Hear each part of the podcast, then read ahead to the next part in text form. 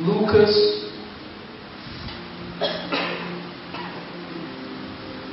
Capítulo 12.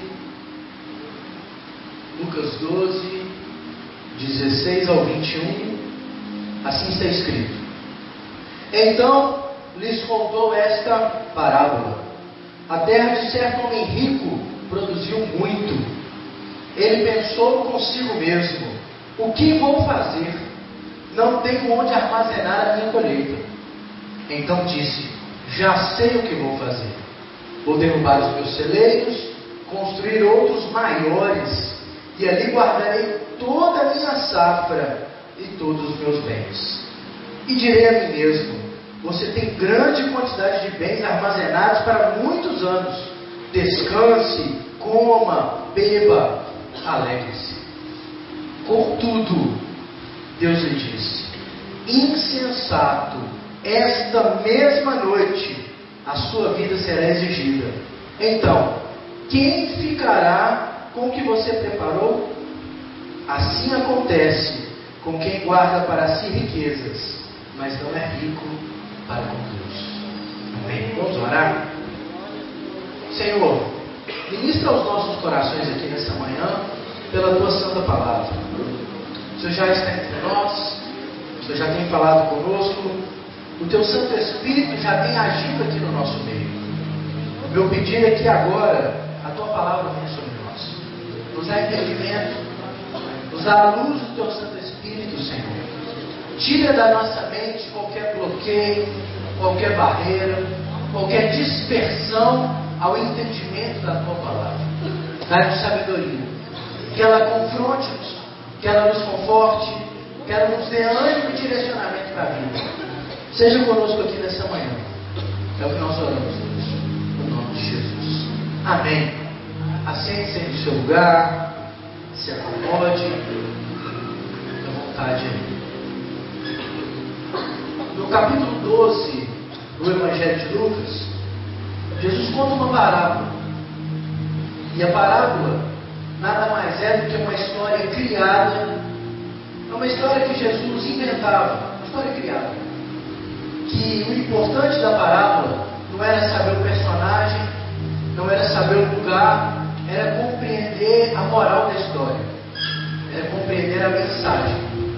E Jesus criava parábolas utilizando de imagens comuns, ambientes comuns, e numa região que era basicamente de agricultura e de cuidado de pequenos animais, todo mundo conhecia o fazendeiro, todo mundo, todo mundo conhecia ou trabalhou para alguém que tinha uma grande plantação. E Jesus conta a história de alguém que não tinha uma grande plantação, alguém que foi muito bem sucedido numa plantação imensa. Era uma colheita enorme.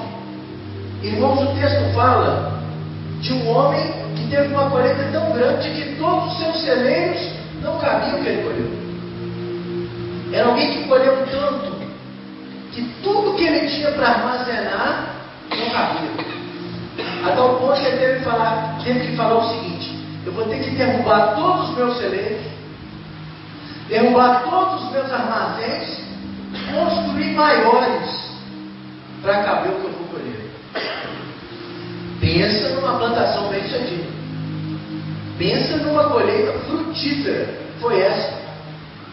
Porque todo fazendeiro, quando ele tem armazéns lá, ele tem para a capacidade do que ele planta.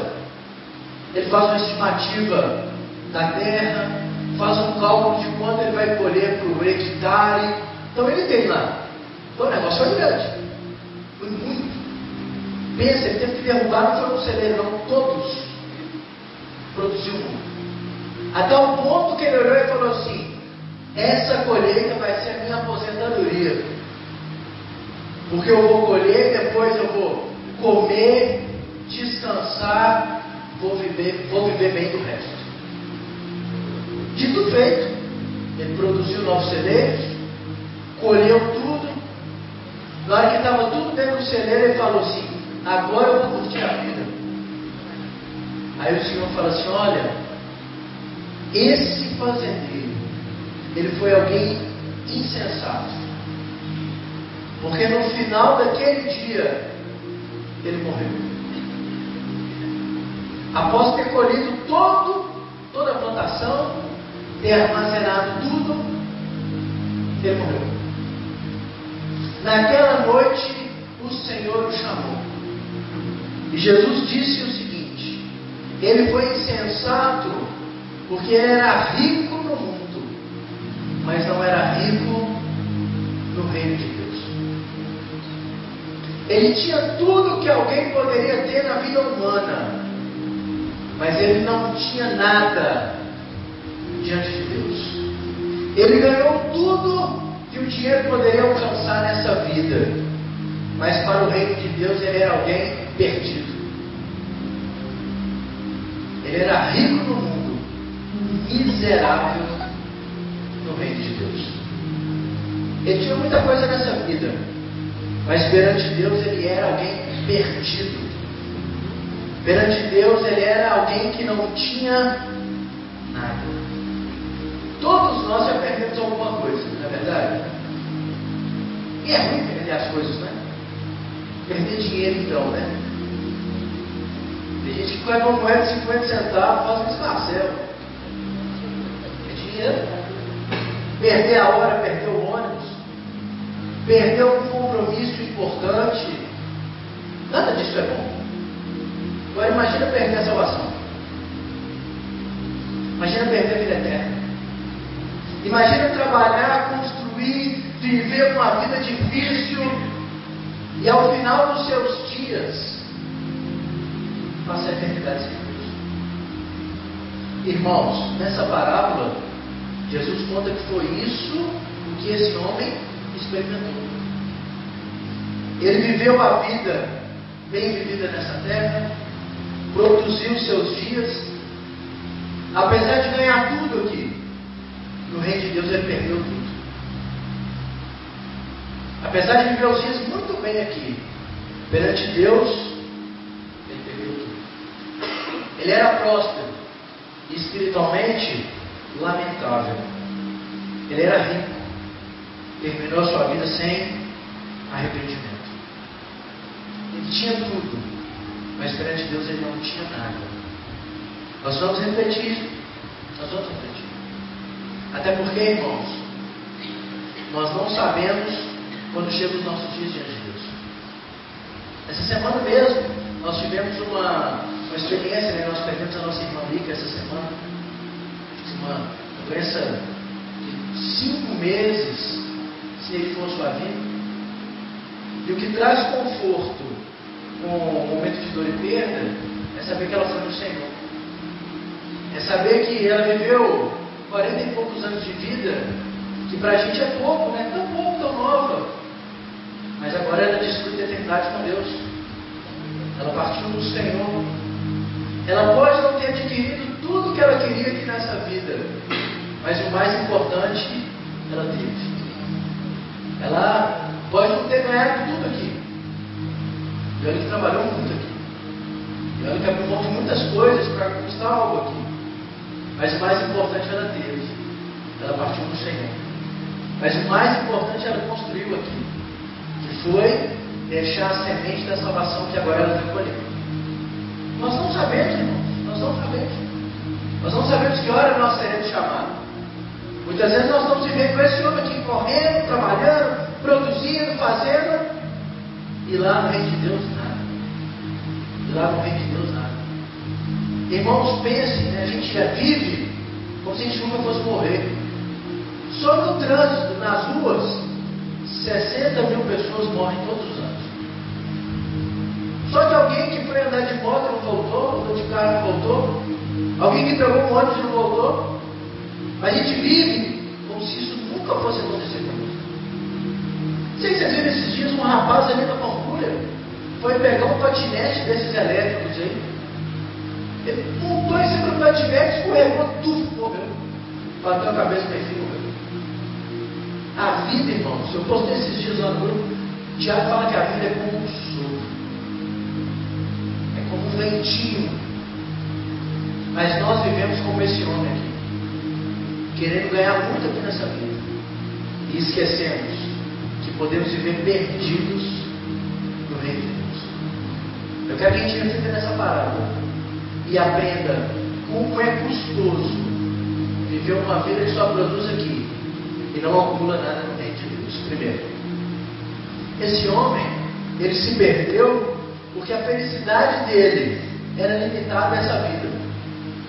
A felicidade desse homem da parábola era limitada ao que acontecia na terra. Por que, que ele estava feliz? Campos produzindo em abundância, riqueza, colheita bem sucedida. Quem olhava para aquele homem falava, ele é abençoado, tudo dá certo para ele. Quem olhava para ele falava assim, olha como a mão dele é próspera. Onde ele põe a mão está certo. Olha a plantação, olha a colheita. Ele não está dando conta de colher tudo que ele plantou. Que bênção! Glória a Deus! Todo mundo que estava em volta olhava e falava, ele é abençoado. Quem teria coragem de olhar para aquele homem e falar assim, Deus não é com ele? Próspero, bem-sucedido, um bom fazendeiro, terra que produzia muito bem. Diante de Deus, o que, que adianta isso? Ele era feliz, próspero, bem-sucedido, uma carreira bem-sucedida, tudo que ele projetava dava certo, tudo que ele punha a mão vinha bem. Mas irmãos, a vida humana ela é instável. Nós não conseguimos prever tudo o que pode acontecer. Imagina se por acaso aquele homem que colocou a esperança naquela terra, se naquele ano não chovesse o que ele precisasse. Se as sementes não germinassem bem. Se viesse uma praga de gafanhotos, destruísse a plantação dele. Toda a expectativa dele embora. Pensa no nosso país, irmãos. Por mais que a gente planeje, por mais que a gente projete, por mais que a gente queira lá guardar um dinheiro, ter um projeto de aposentadoria, nós sabemos que no país do jeito que é, uma canetada do governante acaba com tudo. Um projeto mal sucedido destrói a nação. Às vezes, uma entrevista mal dada por um governante muda meses das ações, da bolsa de valores, do dólar. A vida, irmãos, é muito instável. Aquele homem que estava procurando felicidade nessa vida, o Senhor só falou uma coisa: essa noite você vai morrer. Acabou. Essa noite a sua vida vai ser pedido conta delas. Conta dela. Acabou. Toda felicidade, toda alegria, todo projeto de uma aposentadoria feliz, acabou ali. Acabou ali. Infeliz é aquele que só busca felicidade nas coisas dessa terra. Porque essa vida aqui, irmãos, é instável. Essa vida aqui é passageira. Nós somos, irmãos, muito instáveis em tudo. A gente pode planejar, a gente pode projetar, a gente pode sonhar. Se Deus não for conosco, nada é feito. Se o Senhor não estiver em primeiro lugar, essa felicidade vai. Na quinta-feira, eu preguei um texto de Filipenses capítulo 4, e como Paulo ensina o segredo de sermos contentes, de sermos satisfeitos em toda e qualquer situação. Paulo preso, ele fala o seguinte: Eu sei o segredo de ser satisfeito mesmo passando fome e necessidade. Mas também sei o segredo de ser contente tendo tudo.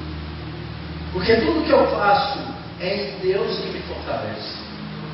Se não for no Senhor, irmãos, se não for em Deus, se não for no Senhor que nós encontramos a verdadeira felicidade, tudo isso aqui não tem sentido não. Tudo isso aqui não tem valor nenhum. Porque sempre vai ter alguém que tem mais do que você. E sempre vai ter alguém que tem menos do que você e é mais feliz do que você. Esse homem encontrava felicidade no dinheiro, nos bens dessa vida. era um infeliz. Porque construiu e não pôde desfrutar de nada. Esse homem se perdeu diante de Deus, porque ele buscava felicidade nessa terra. E nós nos perdemos quando nós achamos que o nosso currículo, que é a nossa profissão, são os nossos bens, é o nosso carro, é a nossa casa, é o nosso, a nossa profissão lá no Estado, é o diploma que a gente tem, é a casa que a gente mora, mas a nossa felicidade está limitada a isso, nós somos infelizes. E nós acabamos acumulando nessa terra e não trabalhando no reino de Deus. Segundo, tudo que esse homem acumulou, as suas posses, eram única e exclusivamente terrenos. Jesus disse: um cristão ele tem que acumular tesouros aonde? No céu. Porque ele diz o seguinte: onde estiver o seu tesouro, ali estará o seu coração. Ele tinha uma boa terra, bons empregados, terra grande, que ele pôde destruir armazéns e construir maiores, boa colheita. Interessante, por que ele não pensou assim? Eu vou colher muito mais do que eu preciso. Eu vou doar para os vizinhos. Eu vou doar para quem está passando fome.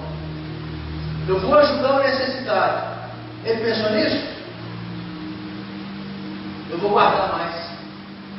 Quem disse que os armazéns dele poderiam estocar tudo por tanto tempo? Quem disse que aqueles grãos não iam estragar conforme o tempo ia passando? Quem disse? Ele pensou nisso? Naquela época não tinha armazém refrigerado, com temperatura controlada, tinha nada disso não, gente. Possivelmente, o que ele ia juntar ia estragar. Ia se perder. Porque não dava para ele viver a aposentadoria só de guardar grãos lá para meses, anos, décadas. Não não. Ora alguma ele pensou, eu tenho muito, posso ajudar alguém. Eu tenho muito, posso ajudar um necessitado. Quantos passavam fome em Israel? Mais de 70% da população era miserável. Muitas vezes tinha uma refeição por dia. Comia o que plantava dentro de casa. E aquele homem teve uma colheita extremamente próspera. Ele podia ajudar. Ele estava sobrando. Ele não ia tirar do que era dele, não, estava sobrando. Ele podia ajudar. Ele pensou nisso? Não. Ele pensou em que? Eu vou acumular. Vou guardar mais reservas. Vou guardar que eu possa desfrutar até o último dia. O egoísta é aquele que só pensa em acumular. O egoísta é aquele que só pensa nele. O egoísta não pensa nada sobre o reino de Deus e ajudar o próximo. E o que tem de crente egoísta hoje? O que tem de gente que diz que serve a Deus, mas só preocupa com Ele, só com seus bens, só com suas riquezas, numa geração que é a geração do status, uma geração que é a geração da imagem, uma geração que tudo é maquiado para ser visto. Quantos vivem assim? Quantos, vivem, quantos vivem de status? Quantos vivem só daquilo que podem e devem mostrar? Preocupado com a autoimagem, preocupado consigo mesmo, e pouco importa do que acontece à sua volta. Gente está preocupada em só acumular curtidas e likes nessa vida, mas que pouco se importam sobre aquilo que Deus pensa a seu respeito. Gente que simplesmente acha que amanhã vai resolver, que depois da manhã eu resolvo com Deus. Esse sujeito não teve depois da manhã, não, irmãos. Esse sujeito aqui não teve amanhã. Esse sujeito não teve dia seguinte. Riquíssimo nessa vida, paupérrimo diante de Deus. Para para pensar. Às vezes a sua vida está sendo vivida como o escritor de Eclesiastes fala. Você está só vivendo correndo atrás de vento e só vivendo com vaidade. Quantos vivem assim?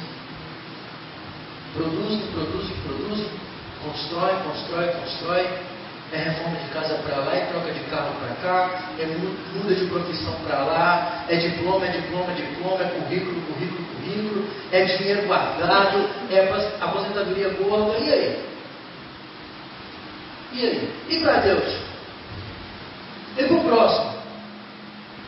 Quem olha para você consegue ver Jesus na sua vida? Quem olha para você consegue ver um cristão, ver um bom testemunho?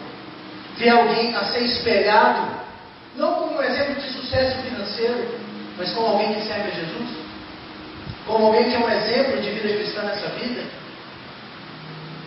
Me envergonha. Me envergonha. Quando eu vejo algumas, algumas pessoas que dizem ser servo de Deus. Estava comentando com a Raquel ontem. Que eu fui on, anteontem. Estava mexendo lá no Instagram. Aí encontrei uma cantora gospel Aí fui ver as fotos listados da moça. Me deu vergonha. Vergonha. Cantora. Fala de Jesus. Aí você abre lá e só foto, maquiagem, academia, resort, prato de comida. Não posso prato de comida, prato de comida. Jesus, nada. Nada. Nada. Sabe o que, que é? Nada nem, nem lá fez nada de Jesus. Só futilidade, só banalidade. Parecia uma blogueirinha infantil, uma marmanja com quase 50 anos nas costas. Parecia uma menininha de 15 anos, blogueirinha, mas que todo dia está num culto diferente. Todo dia está numa igreja. Daqui a pouco a fala que o coração está cheio. Se só apresenta futilidade, o que ela tem para falar, irmãos? Nada. Nada. Está cantando, mas está produzindo alguma coisa para Jesus? Ah, não. Ah, não. E me envergonha, irmãos. Eu falo, eu fico triste. Eu fico triste. Eu fico triste que todo lugar tem gente assim. Você acha que não tem, não? Você acha que tem gente que ouve essa mensagem, sai para casa e continua vivendo uma vida fútil? É. Que a mensagem entra um ouvido sai por outro? Tem, tem, tem, tem. Aqui pode parecer, mas na vida passa. É aquele cliente que quando você vai conversar com ele, é só a carreira, é só o curso, é só o diploma, é só contar do que acontece. Mas e de Deus? Encontrei uma pessoa por esses dias e a pessoa estava falando dos filhos. Ele tem dois filhos, três filhos. Aí estava falando de dois dos filhos. Ah, porque meu filho está fazendo isso, meu filho está fazendo isso, meu filho está fazendo isso. E o outro não, meu filho está fazendo isso, o outro está fazendo isso. Ele falou dos dois, menos do que estava perto dele. E falando, falando, falando, falando, falando, falando. Porque o que estava perto estava passando um problema terrível. Aí o problema não conta, só conta o sucesso. O problema não conta, mas só conta o sucesso. E nós vivemos assim. Você sabe por quê? que a gente acha que nós somos aquilo que temos, aquilo que apresentamos. O homem rico, cadê a família desse homem? Cadê os filhos? Cadê a esposa? Lá não tem não. Porque ele era um acumulador, bens. Ele era aquilo que ele tinha. Diante de Deus era um miserável. E muitas vezes Deus está olhando para a gente e está vendo em nós o que ele via na igreja de final do céu. Lembra lá? Apocalipse capítulo 3, eles diziam assim para Deus: Nós somos ricos, temos tudo, não precisamos de nada. Mas o Senhor olhava para eles e falava assim: É, vocês são pobres, cegos e andam. Tem muito crente que está igual o primeiro parábola. Tem muito crente que está igual a igreja de Laodiceia. Só preocupado em as posses dessa vida. Pobres miseráveis na Deus. Infelizmente, quem vive assim está vivendo uma vida perdida, uma vida sem sentido. Terceiro, onde estava a esperança desse homem, irmãos? Terceiro ponto. A esperança desse homem estava única e exclusivamente nas coisas dessa vida. Vou aposentar. Vou lotar o celeiro de comida e agora só vou comer, dormir e curtir. Não vou fazer mais nada. A confiança nele estava naquela colheita. Pronto. Tudo bem. Quero fazer mais nada. Dormir hora que eu quiser, acordar hora que eu quiser. Não faço mais nada. Bacana. Isso ele projetou. Ele pôde viver isso. Ele não viveu um único dia sequer isso. Ele não pode desfrutar um único dia. Um único dia. Eu conheci alguém que viveu assim. Eu conheci alguém que viveu assim. Um indivíduo que a única, o único objetivo de vida dele era ter sucesso. Pouco importa o que acontecesse. Eu conheci. Por causa disso, ele dividiu família. Por causa disso, ele abandonou a esposa. Por causa disso, ele não viu o nascimento e o desenvolvimento da filha dele. Estou falando do meu cunhado que era casado com a Lélia. Ele, ah, quando a esposa se engravidou, ele se mudou para os Estados Unidos. Não, preciso de dinheiro, não sei o quê. Foi. A mulher foi grávida, a menina nasceu, ele voltou, a menina tinha quase dois anos. Um ano e meio.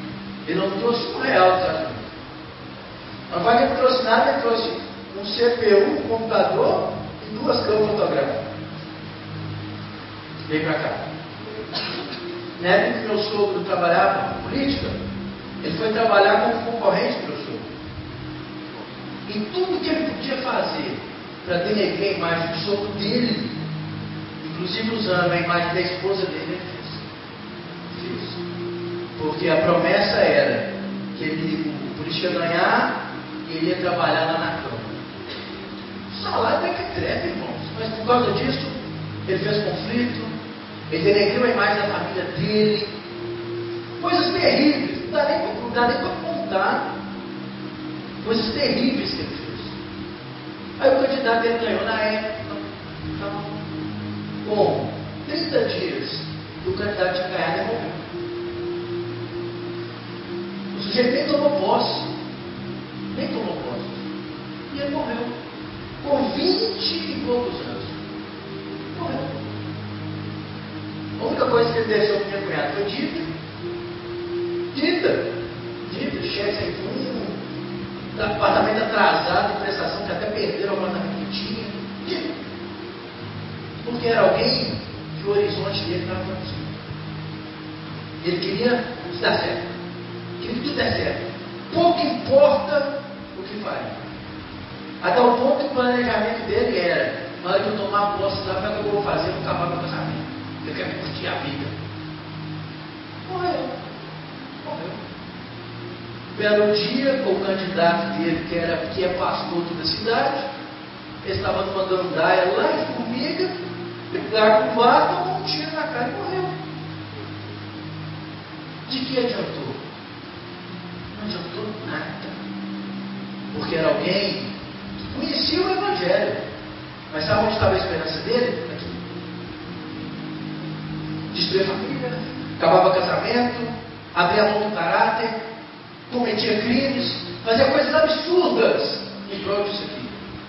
Não desfrutou de nada. Não desfrutou de absolutamente nada.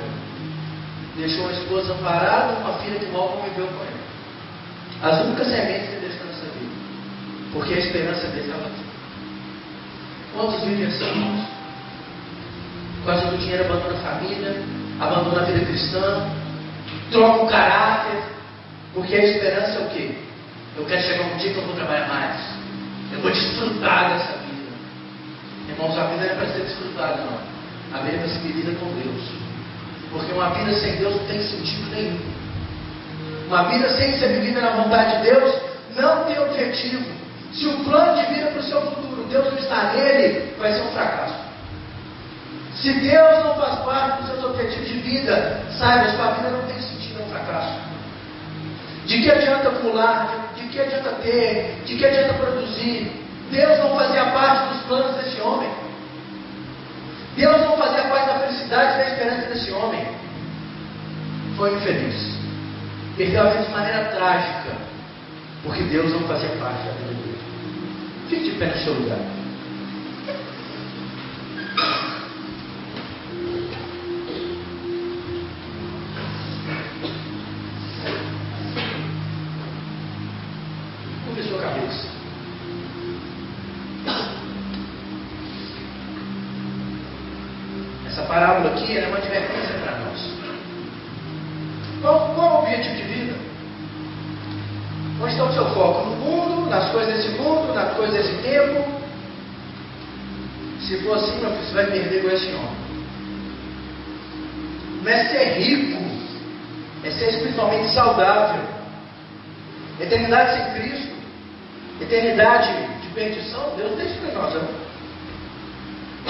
Perdidos para sempre, misericórdia.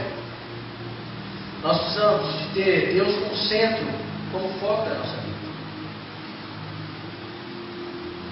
Eu pedi para você ficar de pé porque eu quero que você ore. Avaliação sincera. Esse homem produziu muito, não desfrutou de nada. Ele achava que a felicidade, que as posses, que a esperança era aqui. Foi muito infeliz. Talvez você está vivendo assim. E Deus te chama a mudança de vida essa manhã. É para mudar mente. Isso eu quero que você olhe no seu lugar. Fale com Deus, Senhor. Que meu foco seja no teu reino, na tua vontade, nas coisas do Senhor. Que eu possa ter até alguma coisa aqui nessa vida.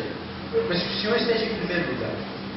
Fale com Deus no seu lugar, nós vamos orar juntos. Mas reflita e ore ao Senhor aí sobre essa mensagem.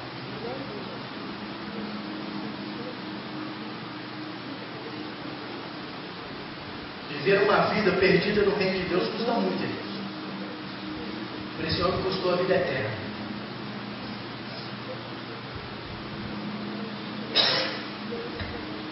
Senhor, eu oro por nós aqui nessa manhã. Tem misericórdia de nós. Quantas vezes nós entramos nesse ciclo, meu Pai, nesse ciclo vicioso, meu Deus, dessa terra? É status, é ostentação, é acumulação, é bens, é dinheiro. Isso tem roubado a nossa vida contigo, o nosso relacionamento com o Senhor. Olha esse homem da parábola. Ele era feliz porque ele tinha alguma coisa. Ele achava que ele era alguma coisa porque ele tinha uma grande colheita, uma grande plantação. A esperança dele estava ali. Enquanto nós estamos vendo assim, tem misericórdia de nós, Senhor. Tem misericórdia de nós. Nós possamos entender, meu Deus, que a verdadeira, verdadeira felicidade vem do Senhor. Que aquilo que nós somos vem daquilo que Senhor vê sobre nós. Que a nossa esperança está na vida eterna e não nos bens que a gente acumula aqui nessa vida. Livra-nos, meu Pai, dessa vida humanamente miserável, mesquina, egoísta, fútil, que muitas vezes é a vida que a gente escolhe para nós. Escolhemos ter uma vida de status, de ostentação, de acumulação. Tem misericórdia de nós. Que nós possamos aprender com essa parábola. A nossa vida tem que ser vivida no Senhor, é na vontade do Senhor, buscando a direção do Senhor, é viver no teu reino, a tua justiça e o resto Senhor crescendo. Que nós possamos ouvir essa mensagem e que nós possamos viver essas verdades.